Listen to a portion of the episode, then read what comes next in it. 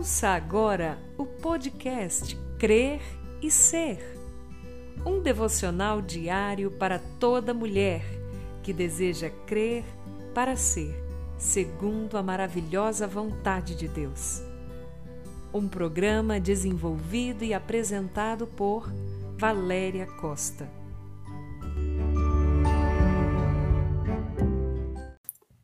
Um bom dia para você, minha querida. Que nesse momento a graça e a paz que vem somente do nosso Senhor e Salvador Jesus Cristo envolvam completamente a sua vida.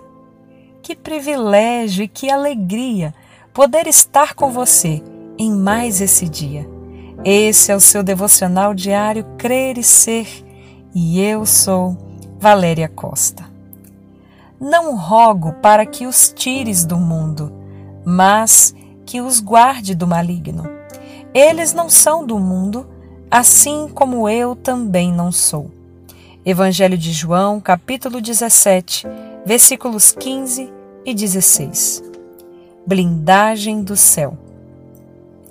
Pare e pense por um instante. Não sei você, mas tenho percebido uma crescente angústia no coração de muitas pessoas. Crise financeira, crise emocional, crise de identidade, crise de uma liderança íntegra. Quantas crises, não é mesmo? E sabe por que isso? Porque a palavra de Deus nos declara em 1 João, capítulo 5, verso 19, parte B, que o mundo em que vivemos jaz está morto no maligno. Isso significa que o mundo está entregue ao mal. O sistema do mundo está corrompido e entregue ao pecado, ou seja, ao que leva o ser humano a se afastar de Deus, errar o alvo na própria existência. Mas a boa notícia é que esse versículo da primeira carta de João começa declarando que nós somos de Deus. Nesse versículo, Jesus declara que aqueles que o seguem não são do mundo, ou seja, não compactuam com a mesma busca desenfreada pelas coisas dessa vida. Isso não é prioridade.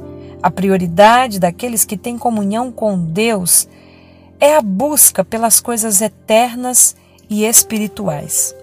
Seria muito fácil se, ao sermos religados ao Pai, quando reconhecemos Jesus como Salvador e conhecemos o seu grande amor, ele nos tirasse do mundo. Realmente seria um sonho.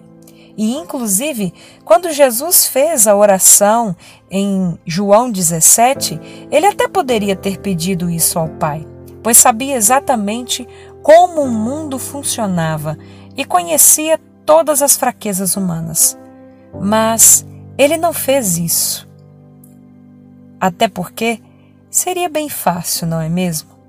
Amadas, Deus requer de nós um coração purificado, sem mancha, sem mácula, um coração que o escolhe não por conveniência e sem convicção, mas por amor. Assim, Jesus em um ato de grande piedade, ora ao Pai e diz: Mas peço que os guarde, que os livre do que é mal. Então, agora, queridas, cobertas pela intercessão de Jesus, nos momentos em que o pecado nos rodeia de perto e que somos tentadas pelo que nos seduz, podemos nos lembrar que nós sempre temos opção em não ceder.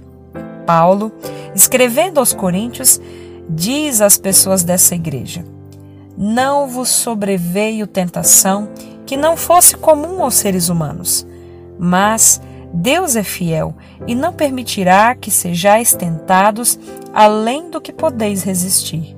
Pelo contrário, juntamente com a tentação, proverá um livramento para que a possais suportar. 1 Coríntios 10, 13. Então, Deus de fato é o que providencia o escape, o alívio, o livramento de que precisamos. Mais uma vez, eu lhe digo, nós sempre teremos opção. Acredite, minha querida, que se estamos no mundo, é porque ainda há propósito dele para cumprirmos. Afinal, nós estamos aqui, mas não somos daqui. Nós fomos compradas pelo precioso sangue de Jesus para a eternidade junto ao Pai.